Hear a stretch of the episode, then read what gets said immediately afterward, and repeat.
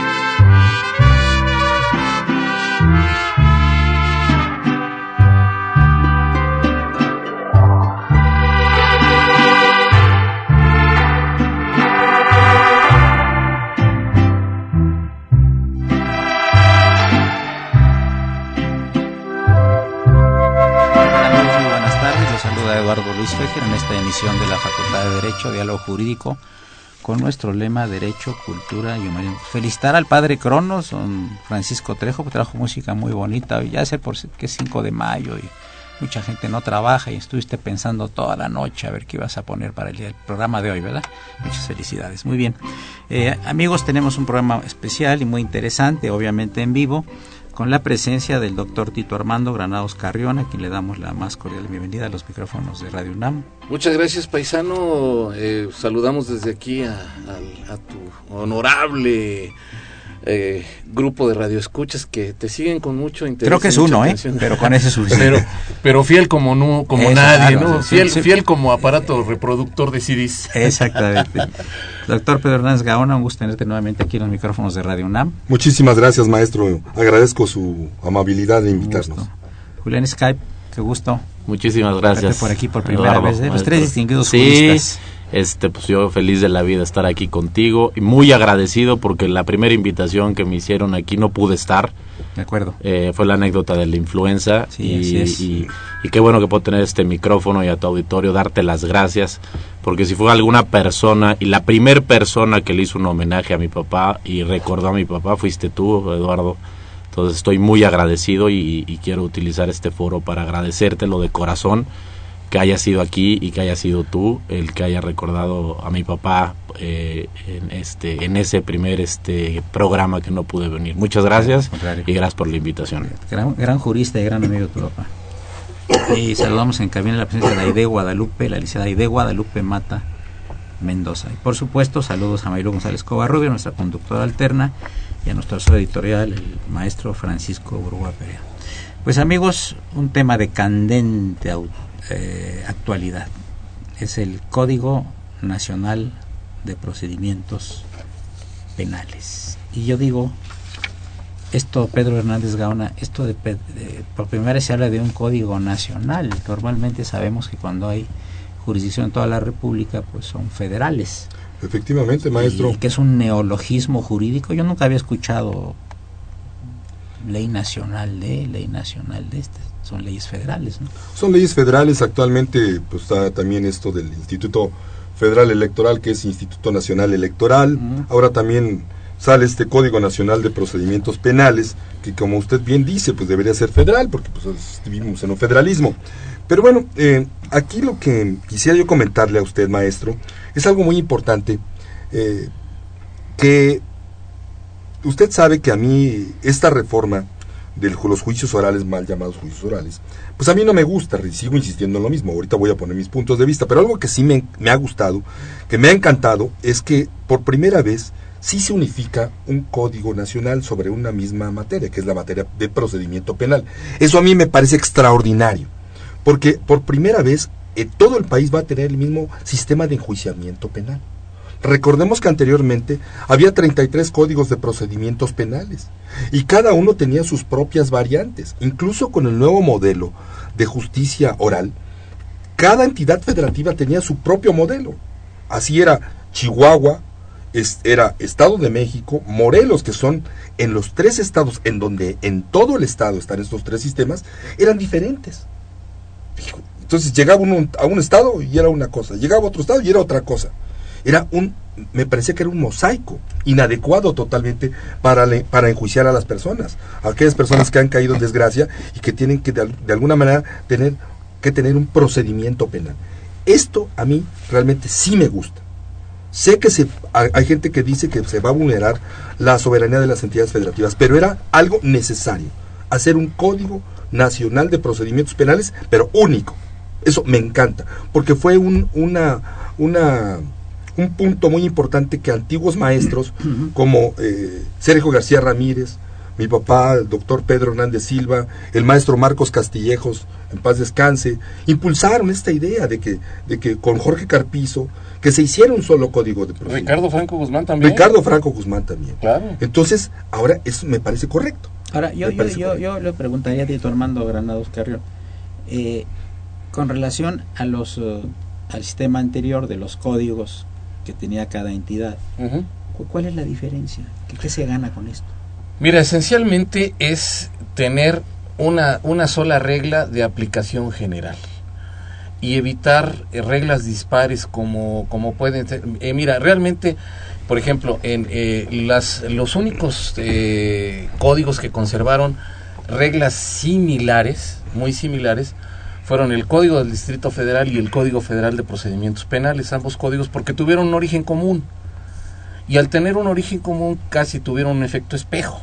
¿sí? Era el mismo una vez que, que se hace ya, se separa la legislación local de la federal, pues el, código de procedimientos del DF pues es casi casi una copia al carbón con algunas cuestiones ahí pero mínimas realmente se, se dejó a, todas las entidades federativas todos nuestros estados de la república para entendernos bien se les dejó hacer esta, estas legislaciones a cada quien en el uso de su soberanía. Y bueno pues sí encontramos por ahí algunas reglas muy particulares que existen en los códigos, tener 33 códigos siempre pues eh, fue muy criticado porque pues eh, nos incluso fue criticado desde el punto de vista eh, de política criminal en el sentido de que si nos cambiábamos de estado ya nos juzgaban de distinta manera y hasta podíamos alcanzar la libertad por el mismo delito que en otro lugar no. Por ponerte un ejemplo, en el Estado de México conducir en estado de ebriedad es motivo de sanción penal y en el Distrito Federal pues nos llevan al torito, ya me veo como Pedro Infante gritando torito, torito. Pues sí, es eh, ahí tenemos una, una situación distinta, ¿no? Eh, en otros países, este eh, Julián Skype, ¿cuál es la, la tónica? ¿Es la uniformidad de las leyes? Sí, esto, esto principalmente es, una, es una presión internacional también, hay que, hay que, hay que ser claros.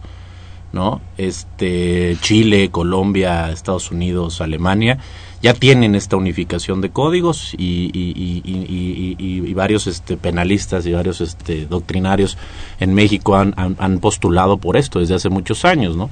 Esta es la cuestión en la que nosotros como procesalistas hemos siempre peleado porque nuestra ley adjetiva se haya unificado, ¿no? No nada más son los 33, como bien dicen aquí los doctores, son 34 porque tenemos el militar también, ¿no? Entonces son 34 códigos diferentes de procedimientos penales de la ley adjetiva, ¿no? Entonces esto esto esto es una tendencia internacional, sí es una tendencia internacional de países civilizados y de países que les ha dado resultados, ¿no?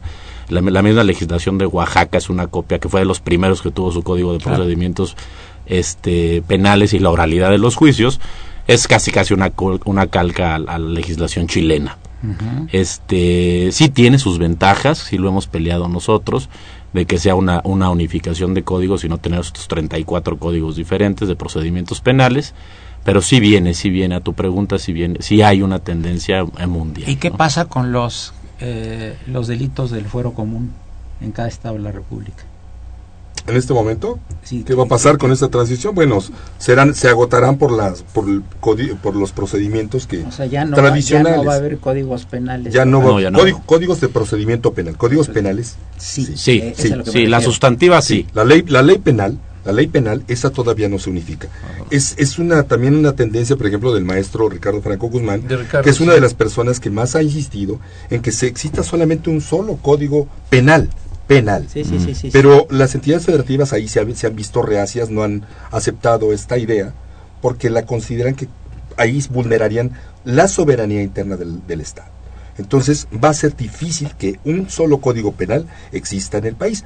Pero debo decir, así como estaba diciendo Julián en este momento, por ejemplo en Chile, en Alemania, en Italia, existe un solo código penal. Solamente aquí tenemos un mosaico de, de códigos penales. ¿Y los códigos civiles? También, pues Hay, diferentes códigos. Son, también locales. Son locales. Son locales. ¿por qué no hemos podido unificar los códigos penales? un ejemplo sencillito para que nos entienda el auditorio.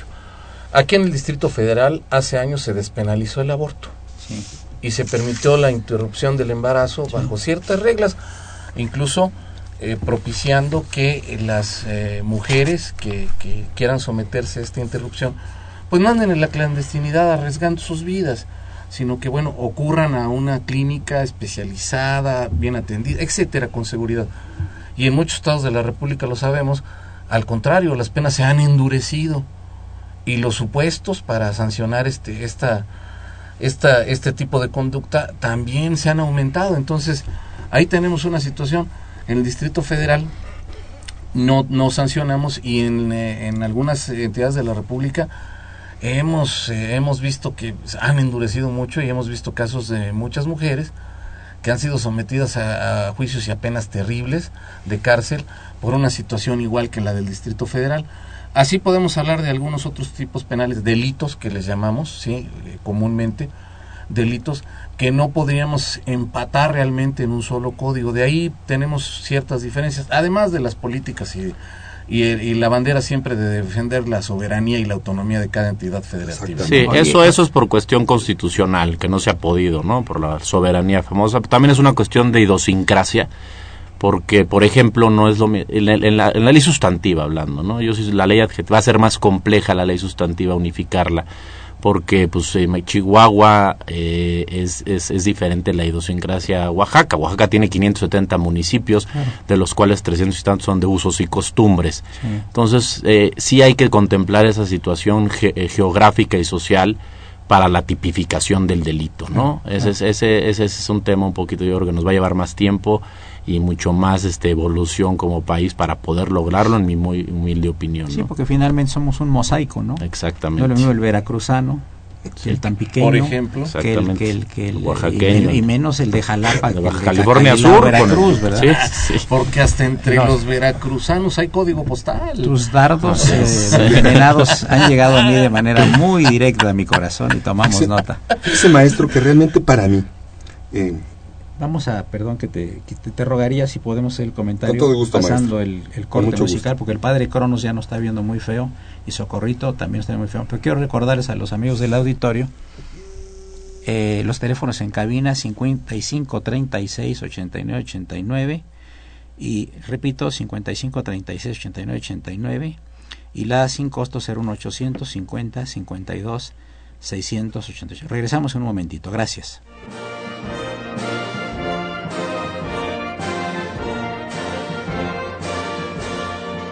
Su opinión es importante.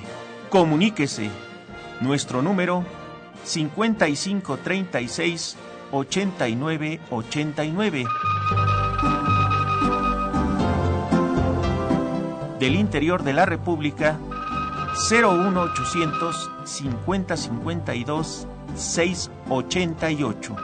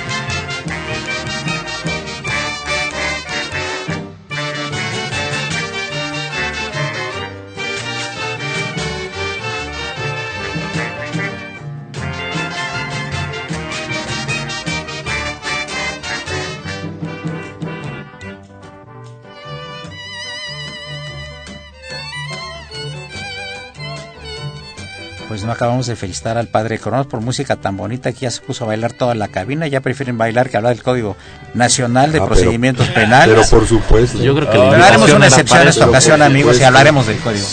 Maestro, eh, le, digo, le agradezco mucho que nos haya invitado, pero no, no quiero desaprovechar esta oportunidad porque a mí me parece que la cuestión penal en México sí debe de ser replanteada adecuadamente, porque ahorita estamos hablando de los códigos penales.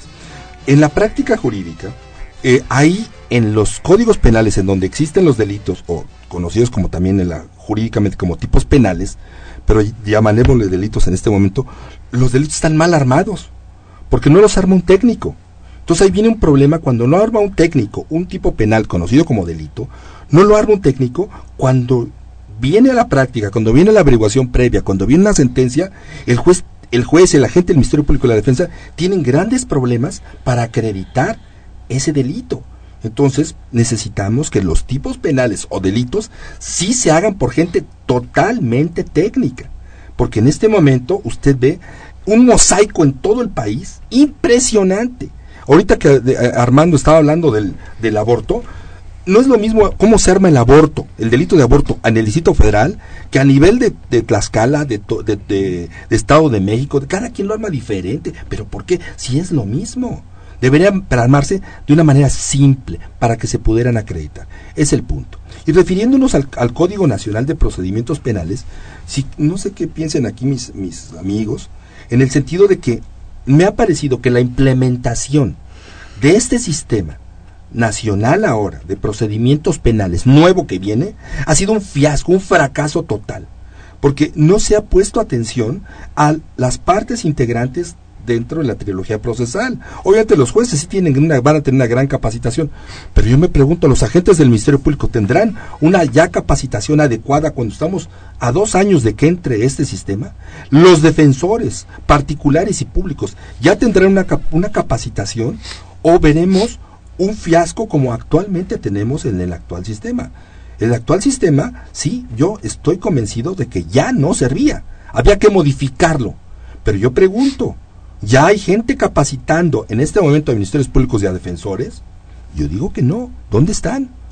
Por eso a mí me gustaría que obviamente el gobierno, las universidades, no nada más el gobierno, sino las universidades, pusiéramos mucha atención en la capacitación de los actores principales. Porque recordemos que ahora, ahorita voy a hablar un poquito, y si estuvieran ustedes de acuerdo, de las etapas actuales del nuevo procedimiento penal.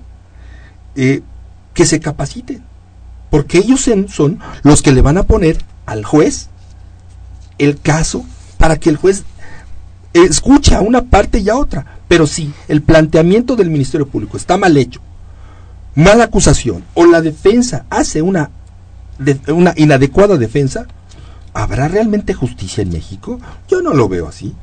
Yo veo que existen grandes grandes errores ahorita en el sistema. Te voy a decir una cosa, yo he tenido aquí en el en el programa y creo que en alguno de estuvo aquí Tito Armando, este, a varios jueces y, y tienen varias dudas sobre el procedimiento oral, ¿eh?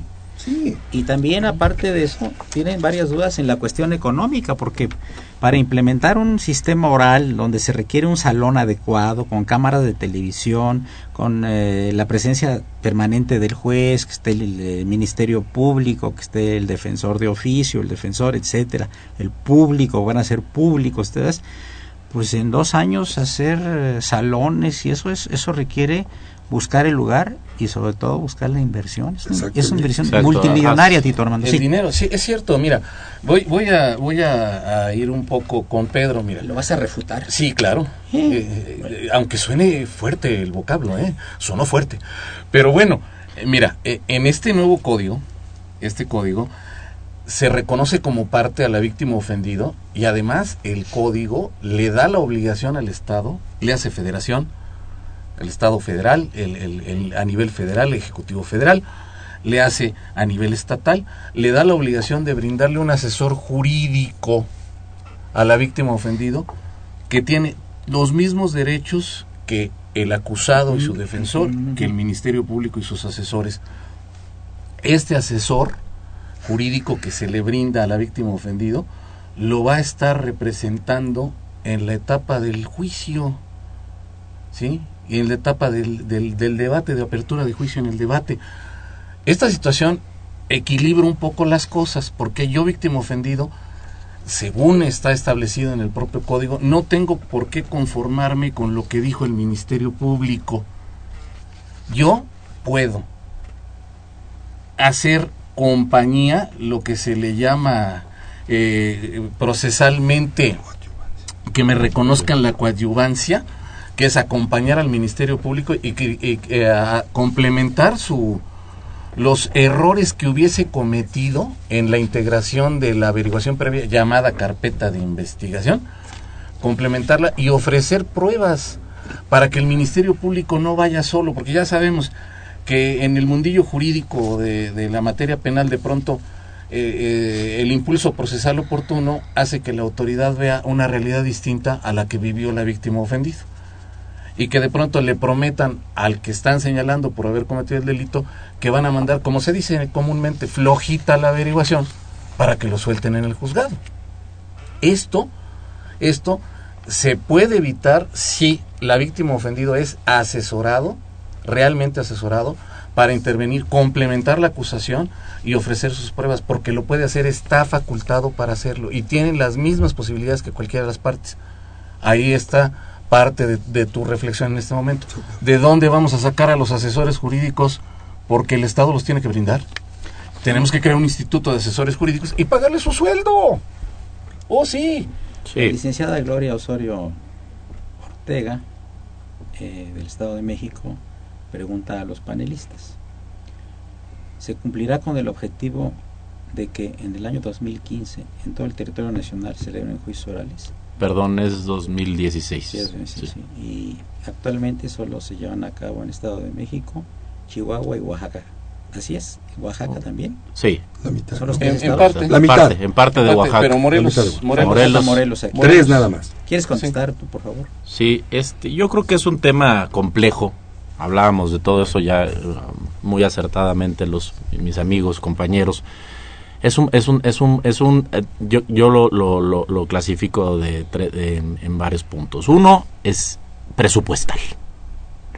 Alcanzará el presupuesto para cambiar todas las aulas todos los, juzgados y capacitación como bien, bien bien lo dijo Pedro tenemos que capacitar al, al, a, toda la, a todo el drama penal que le llamamos para los, los procedimientos. Hay una, una, capacitación que tendrán que intervenir universidades, tendrán que intervenir el, Poder Judicial Federal, los locales, para poder capacitar a todos.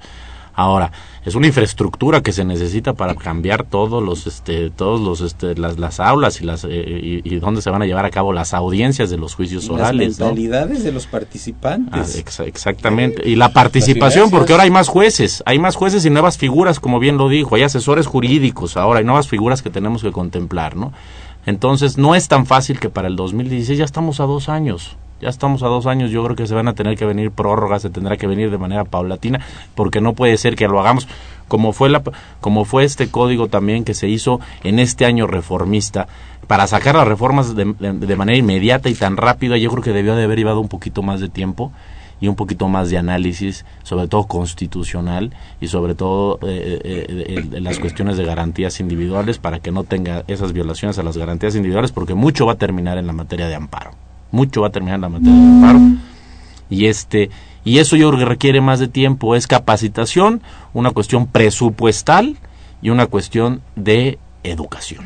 Antes de pasar al corte, eh, yo quiero preguntarle a Pedro Hernández Gaona, estaba tocando un punto muy interesante con relación a la tipología, o sea, los delitos, ¿no? Sí, maestro. De que, que su diseño no es el adecuado no es el adecuado. ¿Quién lo debería de hacer esto? el legislador. El legislador. El legislador. Pero asesorado por un grupo de juristas. Por supuesto, porque parece ser que a veces hay tipos penales que están hechos no por juristas, sino por gente que no es especialista en la materia jurídica. Y creo que necesita establecerse desde el momento en que se va a crear un tipo penal para proteger un bien jurídico, la vida, el patrimonio, que esté perfectamente bien establecido el delito, porque ahí es el problema, maestro. A mí no me importa el cambio procesal que se dio, porque de alguna manera lo veo muy similar al nuestro. No me gustan algunas cosas que pienso que va a haber impunidad, pero realmente el punto importante el punto medular en la práctica jurídica es cómo acredito yo el delito de violación, cómo acredito el delito de fraude, cómo acredito el delito de administración fraudulenta que se van complicando. Y entonces, o cómo acredito este lavado de dinero, operaciones con recursos de procedencia ilícita. Es un tipo penal tan complejo que a la hora de acreditar el Ministerio Público, o, el, o, desacreditar la defensa, o el juez juzgar, se encuentra con una gran barrera por las palabras que se utilizan ahí, que son totalmente inadecuadas, mal hechas. No se ha pensado en eso cuando realmente ese es el fondo. No este procedimiento que yo no lo veo, no me gusta, maestro, usted lo sabe, no me gusta, porque debo decirle a su auditorio maestro que este, este sistema tiene etapas muy parecidas al, al, tradicional. Por ejemplo, está la etapa de investigación, que actualmente es la averiguación previa, en donde se va a ver si hay un delito y quién es el responsable. Luego de ahí pasamos a una etapa intermedia, en donde en esta etapa intermedia, grandes pasos, ahí se van a, se van a depurar pruebas. Y en este sistema que tenemos tradicional actualmente, pues también se hacen presentación de pruebas y se depuran pruebas. Y luego venimos al punto importante, que ya es el juicio en sí. ¿Cómo se van a desahogar las pruebas? A mí, a mí no me gusta, y eso, yo fui juez durante seis años. Y tengo, por eso estoy aquí y le agradezco mucho, que me permita dar mi opinión, porque después de un año que yo llevaba un asunto, cuando yo lo iba a resolver, tenía dudas por las pruebas que se estaban virtiendo. No sabía si era una sentencia condenatoria o si era una sentencia absolutoria. Ahora, el punto es que en una audiencia hay un cambio totalmente de juez. Está en la ley. El juez, hay un juez de control y un juez de juicio oral, que no sabe absolutamente nada. Y ese juez de juicio oral, ahí está el problema. Un problema que yo veo. El juez de juicio oral va a escuchar a la gente del Ministerio Público y va a escuchar a la defensa por primera vez hacer sus alegatos, ahora se llaman así, de apertura, en donde le lo van a ilustrar. Si esa ilustración es inadecuada, el juez se queda con una idea diferente.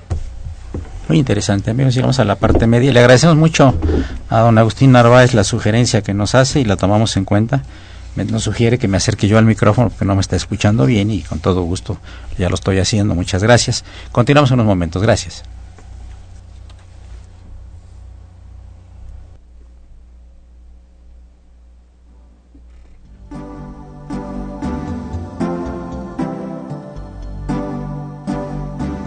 Está usted escuchando Diálogo Jurídico, Derecho, Cultura y Humanismo.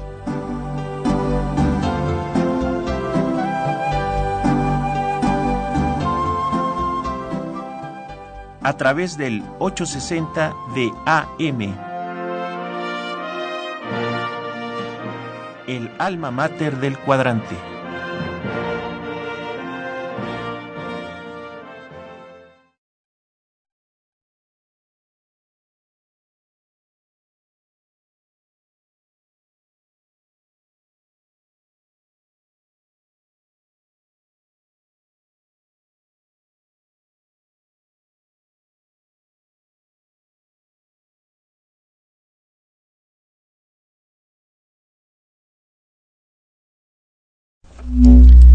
Parece que hay un pequeño problema con el, con el audio, ya estamos eh, reparándolo y tiene la palabra el doctor Tito Armando Granados Carrión. Eh, muchas gracias, eh, muchas gracias paisano. Mira, en los transitorios del código, el único que tiene la obligación de entrar directamente a más tardar en junio del 2016 es la federación. A los estados se les deja la posibilidad de cuando estén listos pedirle al legislativo que haga la declaratoria de vigencia del nuevo sistema procesal. A la federación se le pone límite. Se dice tú hasta el 2016. Y eh, tiene que hacer la declaratoria a través del legislativo mediante la Secretaría o por conducto de la Secretaría de Gobernación, ¿no? Entonces, bueno, eh, para responder un poco la pregunta que nos hizo la licenciada, se dejó abierto para las entidades. Se dejó abierto. Dice, bueno, cuando estés listo, sin ponerles una fecha, una fecha fija, ¿eh? Cuando estés listo, tú ah, solicitarás tu declaratoria y el órgano encargado hará la, hará la declaratoria correspondiente para que entre en vigor el sistema penal, eh, el, nuevo Código Nacional de Procedimientos Penales, a las entidades federativas. A la federación, en el 16. Es la única que tiene fecha límite. Entonces, ¿qué va a suceder?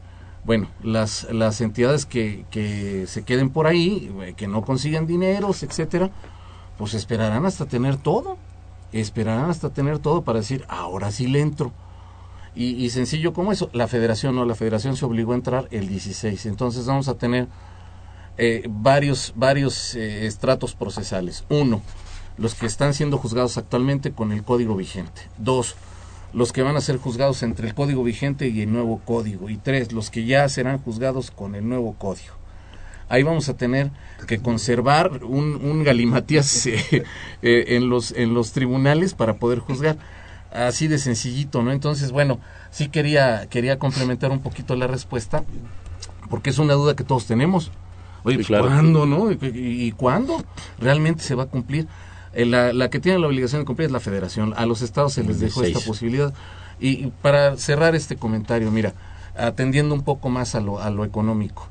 Se autoriza aquí en, en el código que el tribunal, el tribunal de enjuiciamiento se constituya fuera del recinto donde normalmente labora, a donde hay cámaras y todo lo demás, por ejemplo, para realizar una reconstrucción de hechos, ¿sí? Porque no nos queda claro quién le disparó. Recordando un poquito el asunto de Paquito Stanley, en donde se tuvo que ir al, charco de las ranas a hacer otra vez y a llevar al mallito, este asunto, ¿no?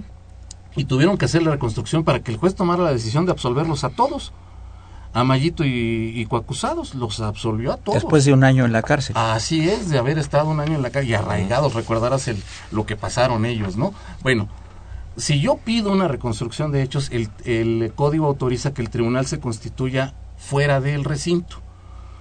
Tengo que llevar todo el procedimiento técnico, varias cámaras y demás, y además la forma de transmitir en vivo el asunto para el acusado si es que éste no puede estar presente en el lugar de los hechos porque está en una cárcel de máxima seguridad.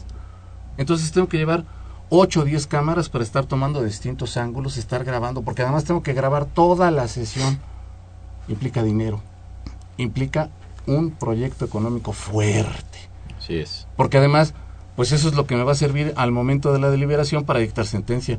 Todo lo grabado, todo lo que haya yo grabado, y coincido con Pedro, un juez en una sola audiencia o un tribunal si está integrado por tres, sea unitario o sea colegiado, como sea, de uno o de tres, va a tener que tomar la decisión en una sola audiencia, escuchando las partes. Y como bien decía Pedro, y si el perito no expone bien su pericial, y se ataranta y demás, porque ¿Y si no llega, ah, por ejemplo, ¿no?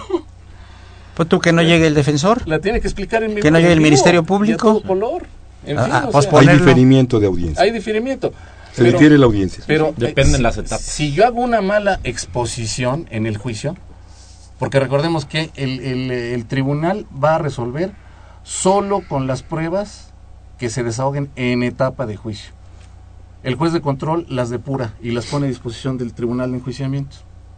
Y el, los encargados del tribunal de enjuiciamiento, con las pruebas que reciben físicamente, que las, eh, que las perciben con sus sentidos, con eso van a emitir la sentencia si el perito le expone mal. O si yo llevo un asesor y hago pedazos al perito con las preguntas que me diga mi asesor. Pregúntale por qué hizo esto, pregúntale por qué llegó allá, pregúntale por qué obvió. Oye, ¿y, la jerarquía de los jueces? ¿Tiene el mismo nivel el juez de control que el juez de, de juicio oral? Trabajan en distinta etapa. De hecho... Y hay juez de alzado. Pero sí, están en la misma jerarquía. Así es. Sí. Pero trabajan en distinta etapa. y, hay, y hay juez de alzado que ese es el que verá los medios de impugnación y las apelaciones. Y las apelaciones. serían los magistrados. jerarquía, que serán los magistrados. Sí, sí, sí, claro. Digamos que, que trabajan juez de alzada. en lo mismo, pero hacen distinta chamba. Uno, uno hace toda, arrastra el, el, el, trabajo y todo de pura pruebas, eh, ve qué, qué procede, qué no procede y demás, y deja el asunto listo ya nada más para el desahogo probatorio. Nada más un breve eh, comentario para enriquecer lo que solamente una prueba superveniente puede ser o, una nueva una nueva, una que se derive del desahogo de las propias pruebas. exactamente. Para perfeccionarla. Exactamente. Julián, tú ibas a hacer un comparativo. Sí, vamos a es, es importante ver las nuevas figuras jurídicas que vienen, que van a existir, sobre todo para tu audiencia y tu auditorio que sepan es importante, por ejemplo, el asesor jurídico, ¿no? Es una nueva figura que son, son los, los, asesores jurídicos de la víctima, federales y de entidades federativas, ¿no? Antes, como bien sabíamos, la víctima, pues llevaba la, él, él, era presentaba su requisito de procedibilidad, presentaba su denuncio querella y se iba llevando la averiguación previa, la, la, averiguación previa y luego en la segunda etapa, como nosotros las conocemos después de la consignación o después de que se ejercitaba la acción penal, era el Ministerio Público quien coadyuvaba con la víctima. ¿no? Llevaba la, la, coadyuvancia y era quien tenía la obligación de acudir a las audiencias, de presentar los medios de impugnación. Ahora tendrá ese asesor jurídico, ¿no?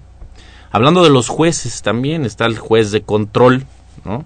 El tribunal de enjuiciamiento y el tribunal de alzada. Son dentro de todo son nuevas figuras en el procedimiento muy importantes que existen. Otras otras otras otras cuestiones importantes que tenemos que comentar también son los medios electrónicos, los medios electrónicos y las notificaciones, ¿no? Ahora ya, ya, ya, ya las notificaciones se podrán hacer por correo electrónico, por ejemplo, ¿no? Ustedes que nos tenemos que capacitar y adecuar todos los sujetos procesales que vamos a intervenir, porque yo soy más de llamar sujetos procesales que partes en materia penal. Y este, entonces podrá haber notificaciones por, por medios electrónicos, podrán usar USBs, archivos electrónicos.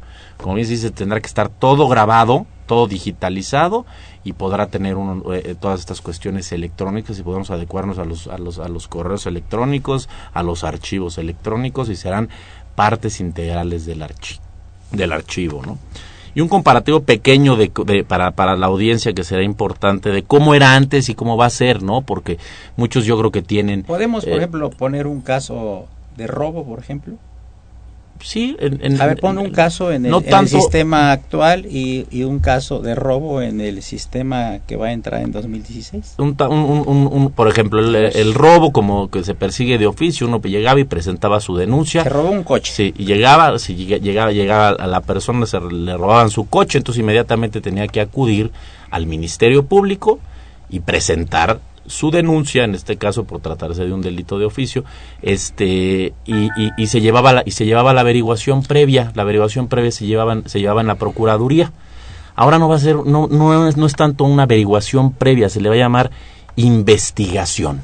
Es el adjetivo que se le está dando, ¿no? Y dentro de esta investigación comprende la investigación inicial y la investigación complementaria son dos etapas diferentes, pero que se va, y, ya, ya, en la complementaria, ojo, ya interviene el juez de control. Antes en, el, antes en la averiguación previa, siendo el Poder Ejecutivo y una etapa, una etapa procedimental administrativa, nada más era el Ministerio Público. Ahora ya va a tener en cierta parte de la, en la complementaria, va a tener, va a tener intervención el juez de control. Después de ahí, si, si, si, si, si, si, si se llega, como se conocía antes, a, reunir los requisitos del 16 constitucional, ahora serán que, se dé el delito para que entienda tu gente, ¿no? Que el delito esté, que, que, que se dé. Ahora no, no, es una consignación como tal, sino se hace un, se, cierra la investigación y antes pasaba al juez y se hacía un auto de erradicación, ¿no? Es donde en el auto de erradicación el juez recibía la averiguación previa en el auto de erradicación, auto de cabeza o de iniciación, no, no, no ser tan técnicos, ese auto de es cuando el juez ya conocía el asunto y veía anteriormente, si era con detenido, pues no libraba la orden de aprehensión, si era con detenido, pues tenía que librar la orden de aprehensión o orden de comparecencia, ¿no? Actualmente se hace la intermedia o de preparación a juicio, en lugar de un auto de erradicación, o la de juicio que comprende que se dice que se da el auto de apertura, ¿no? Es diferente.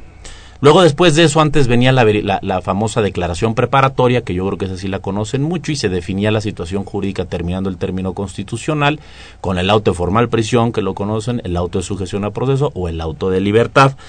Ahora, ahora va a ser auto de vinculación, ¿no?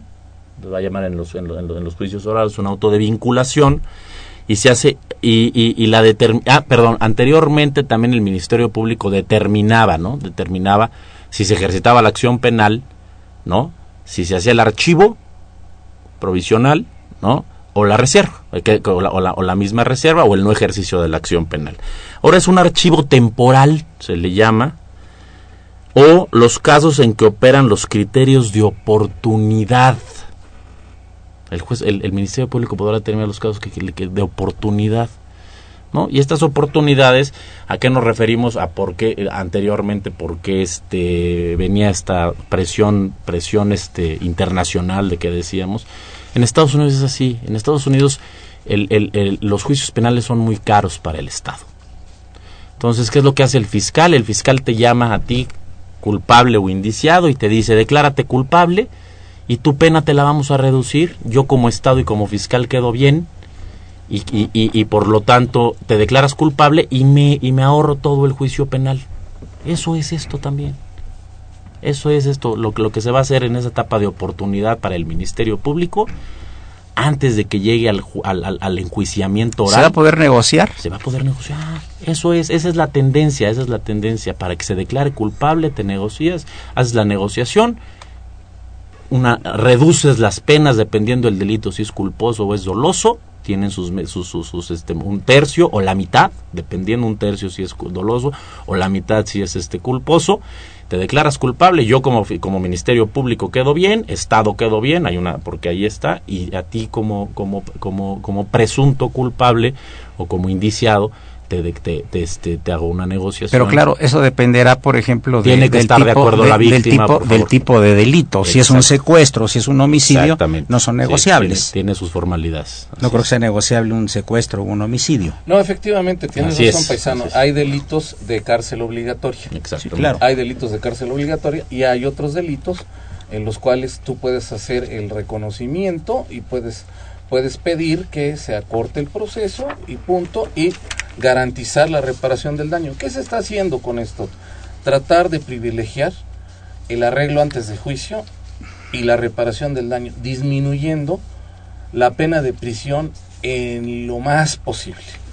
Esto es despresurizando el sistema penitenciario y mandando a, eh, a la prisión a aquellos que realmente hayan causado delitos, hayan provocado con sus delitos alto impacto en la sociedad.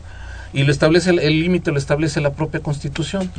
Eh, la, constitución nos dice qué delitos realmente son de cárcel obligatoria. Todo en todos los demás existen otros mecanismos para para poderlos eh, por ejemplo qué otros delitos por ejemplo por ejemplo aquellos robos aquellos el, el, robo se, roba un celular que es muy por común ejemplo. que no sea con violencia en las personas sí un robo que no sea con violencia a las personas admite esta situación de poder tener una salida alterna. ¿Y en cuestión fiscal también se puede arreglar? Eh, no, ahí, ahí se, se están, están eh, con, algunas, con, eh, con, algunas otras circunstancias, paisano. Muy bien. Llegamos a la penúltima parte del programa. Les recuerdo que está el doctor Tito Armando Granados Carrión el doctor Pedro Hernández Gaona y el liceo Julián Escapi. Nos acompaña en cabina la distinguida licenciada Aide Guadalupe Mata Mendoza. Continuamos en un momentito, gracias.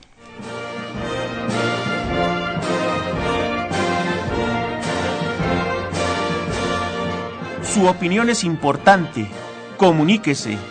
Nuestro número 5536 8989.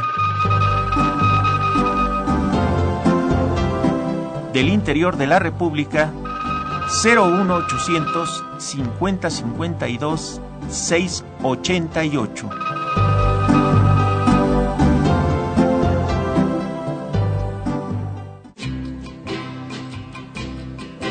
No more do I see the starlight caress your hair. No more tender kisses we used to share. I close my eyes and clearly my heart remembers. A thousand goodbyes could never put out the embers. Darling, I love you so. And my heart forever will belong to the memory of the love that we knew before. Please come back to my arms. We belong together. Come to me, let's be sweethearts again. Then let us part no more.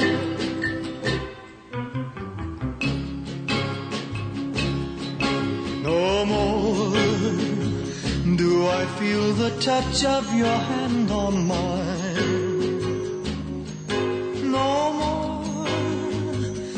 The love light making your dark eyes shine.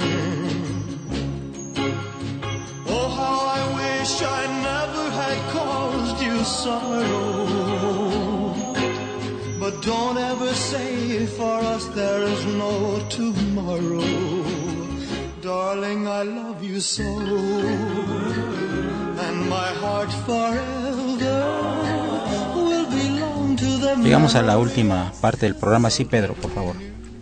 Sí, maestro, para eh, completar la idea de aquí de, los, de nuestros amigos, están las medidas cautelares y entre las medidas cautelares está la prisión preventiva. La prisión preventiva es que obviamente la persona esté dentro de un reclusorio durante el procedimiento penal. Actualmente, en, en el Distrito Federal, a mí me gusta esto, una fórmula que se establece que la, la regla es... Mm, eh, este, el término, el término, el, perdón, el término medio aritmético de la pena. O sea, la pena mínima más la pena máxima se suman y si da, entre se dos. suma, se suma entre dos. Y si da cinco años, el delito es no grave. De cinco años para abajo, el delito es no grave. De cinco años, de cinco años, un día para arriba, es delito grave. Esa fórmula a mí me encanta, maestro, porque es una simple regla que se establece en los códigos de procedimientos del Código de Procedimientos del Distrito Federal. A nivel federal existe una lista, un catálogo, como lo decía Armando. Ese catálogo está establecido en el artículo mmm, 194, 194 del Código Federal. Del Código Federal, pero hay un problema. Ahí, si no está el, el, el, el delito por el que se acusa, la gente sale en libertad provisional bajo caución. Por, pensemos ahorita un peculado, en un peculado de millones de pesos, de 75 millones de pesos. Si no está previsto el peculado ahí, la persona puede salir de la cárcel y eh, hacer su procedimiento fuera de la cárcel. Claro. Porque es mejor no una, una fórmula. El nuevo código trae una, otra vez, trae una lista, trae un catálogo. Mejor debería utilizarse la fórmula. Queda ser infinita la lista. No, no pues, es, no. es limitada porque lo establece es limitada, la Constitución. Es, es, totalmente limitada y ahora hasta menos artículos. Así es. Hasta menos artículos. Menos, el, el, nuevo menos, Código Nacional menos. trae menos artículos. Uh -huh. Mejor que se regresen al que está actualmente federal, porque resulta de que se van a dar cuenta lo, nuestros legisladores de que ahora cada que cometan un delito y no está, va a salir de la cárcel. Entonces lo va, los, se va a ver usted cómo los van a ir aumentando la lista que está establecida en el nuevo. Lo que digo, que yo creo el, que eh, la, la, la ¿Mm? modalidad y la tipología, digo, pues es infinita, maestro. Tantas Es combinaciones infinita. puedes hacer tú para Sí. delinquir. ¿no? Al- Eduardo, a lo que venía de tu pregunta, se, se llaman acuerdos reparatorios de las famosas negociaciones que vienen antes. ¿no? La definición es, viene el artículo 186, dice, los acuerdos reparatorios son aquellos celebrados ante la víctima u ofendido y el imputado que, una vez aprobados por el Ministerio Público o el juez de control y cumplidos en sus términos, tienen como efecto la conclusión del proceso. Y luego dice el artículo 187, control sobre los acuerdos reparatorios. Procederán los acuerdos reparatorios únicamente en los casos siguientes. Ahí a tu pregunta, Eduardo. 1. Delitos que se persiguen por querella o requisitos equivalentes de parte ofendida. Delitos culposos o delitos patrimoniales cometidos sin violencia sobre las personas. Esos son los supuestos en los que vamos a poder llegar a un acuerdo para no para evitarnos todo el juicio oral. Para que para que para para no como bien como bien dicen para no saturar, ¿no? No saturar el, el, este la, la, la, ahora sí que para que tu audiencia las, Las prisiones. las prisiones ¿no? Para no saturar y también los la, también lo- y la- también los tribunales penales ¿no?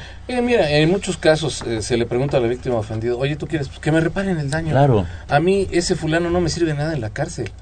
Que me pague lo que me hizo. Que me Cuando es el Estado, por ejemplo, cuando es el Estado, En- por en- ejemplo, que si agarran a un político que se vuela no sé qué tantos millones y demás, y, y No, es que no, es, es lo que decía Pedro. ¿Quién sabe no si va a entrar en ese no hay- supuesto? es Porque que no, creo que sea un delito patrimonial cometido sin violencia sobre las personas. Por eso le decía yo, culposo. perdón hermano, por eso yo sugiero que en vez que se revise el Código Nacional, todavía no, no va a traer, que se revise porque es mejor tener una fórmula que una lista. Te quitas de problemas, Claro, claro, te quitas claro, de problemas. claro. Si el monto es muy elevado, Ah, no está en esta lista, no te preocupes. La fórmula te establece que después de ciertos montos, lo que usted señalaba, el delito ya se considera que grave. Pero mire, maestro, quiero comentarle dos cosas más, si me permite, de este nuevo Código Nacional de Procedimientos Penales, que me parece, reiteró, que no me parece correcto. Eh, se establece la garantía de defensa. Pero aquí se establece que el juez, en este nuevo sistema, las partes deben de estar totalmente independientes, el juez, el Ministerio Público y la defensa. No es cierto. Porque resulta de que si el juez ve que la persona, el defensor, no es adecuado, el juez lo puede cambiar. Está vulnerando el derecho de defensa. Ya está tomando una decisión sobre un derecho exclusivo del indiciado. Si yo juez me doy cuenta que no tiene usted la capacidad, lo puedo quitar. Ah, o sea que puede quitar indiscriminadamente a gente, no debe ser así. Es responsabilidad del inculpado tener un mal defensor, pues él está, lo está escuchando. ¿Estamos? Porque ahora el juez va a poder tomar esa decisión de quitar al defensor. A mí no me parece. No me parece. Porque ¿qué tal si es la técnica de la defensa? Para luego pedir una reposición de procedimiento por una inadecuada defensa. En fin, a mí no me parece eso. Yo pienso que cada parte debe ser independiente. Y por eso se deben de capacitar. Porque entonces, ¿para qué está un nuevo sistema? Para que el juez diga, ¿lo cambia usted? No, señor. No, señor. Es mi, es mi derecho que me defienda este, aunque sea un burro. Y no que el juez diga que lo cambie porque estoy viendo que es burro. No, no. Esa no es función del juez. Esa no es función del juez. Muy interesante. ¿Qué opinas? Este, Fíjate que es, es, esto es muy interesante porque dejan a criterio de un tercero juzgar la capacidad profesional o no de un defensor y eso es muy grave. Pero, se presta a muchas cosas. Claro, claro. voy a buscar otro que te defienda mejor, manito. Pero además, yo, poniéndome, poniéndome, si tiene algo en contra de ti, poniéndome en algo lugar, personal. Sí, claro, poniéndome ¿Te cambia en lugar el fiscal? De, poniéndome en lugar del acusado. Si yo ya le pagué y de pronto el juez dice, no, no, no, pues este señor no rebuzna porque no alcanza el tono, te lo cambio y te doy tres días para que nombres a otro, te nombro uno, uno, un defensor público. Yo ya le pagué. ¿Y que Voy a conseguir otro y también le voy a pagar porque ah, si a mí me relevan de la, de la defensa, yo digo, perdón, pero yo ya cobré. Ahora hazle como quieras para que te regrese tu dinero. En fin, quisiera cerrar un último comentario. Todos estamos pensando en las salas de juicio oral. Y hay algo muy obvio en el, en el, en el código. Por ejemplo, el desahogo de la prueba anticipada, Sí. que son las únicas pruebas que se pueden desahogar en el, con el juez de control. Sí, sí. Estas pruebas que se pueden desahogar con el juez de control requieren de los mismos, de los mismos elementos técnicos, filmación, cámaras, etcétera, que una sala de enjuiciamiento oral. O sea que vamos a gastar por duplicado. Tenemos que gastar por dos salas de enjuiciamiento y salas de, de- de tribunal de, o juez de control. Y, claro. Dinero. Sí, sí, Dinero. Es lo, es lo doble de, de- Claro, de- es- de es lo doble. Lo doble. ¿Eh? ¿Y de dónde? Ah, esa es una cuestión es- presupuestaria. Esa, esa es la pregunta. ¿De dónde vamos a sacar el dinerito para hacer esto? Nos estamos perdiendo, ¿eh? Ya, eh, adicionalmente, yo tengo derecho a un asesor jurídico. Y si necesito un perito, yo víctima o ofendido, no voy a tener el mismo perito que el Ministerio Público, porque yo soy parte, yo tengo derecho a mi propio perito. A ver, Estado, no está la obligación en el código. Yo le digo al Estado, proporcioname un perito, porque yo no tengo dinero para pagarlo. Perdóname, los peritos sí saben cobrar, no como los abogados, que a veces sí, a veces no. Pues amigos, llegamos a la parte final del programa. Yo le agradezco muy cumplidamente a mi querido admirado amigo Tito Armando Granados Carrión su presencia y comentarios tan atinados como siempre. Paisano, muchas gracias al contrario por la invitación y por el, la oportunidad de, de estar con tus radioescuchas. Pedro Hernández Gaona, todo un prestigio en el mundo jurídico. Muchas gracias por tu presencia. Muchas gracias, maestro. Le aprecio su Muy invitación. agradecido. Y el joven abogado, pero maduro abogado, brillante e Gracias. inteligente Julián Skype. Muchas gracias, Gracias Eduardo. por su presencia, señorita Aide Guadalupe Gracias a usted. Mata Mendoza. Eh, acaba de llegar la María Calas de la radio. Pero tenemos una María Calas de la radio. Déjame envío No un, sé. un- un Ya. saludito ya. Es para Jesús Mata y doña Guadalupe Mendoza que nos están escuchando. Les mando un Con todo gusto. saludo. Con todo gusto. Eh, nos eh, hacemos eco de esa felicitación y saludos y los extendemos a Mailo González Covarrubias y al maestro Francisco Burgoa Pérez. Por supuesto, Gracias por la operación tan acertada de siempre de Socorrito Montes y la imagen siempre grata de Francisco Trejo. Y por supuesto ya hablamos de la María Calas de la radio que ya está haciendo su entrada a esta cabina. La mejor de las tardes, soy Eduardo Luis Fejer, continúa en el 0860 de Radio Universidad Nacional Autónoma de México.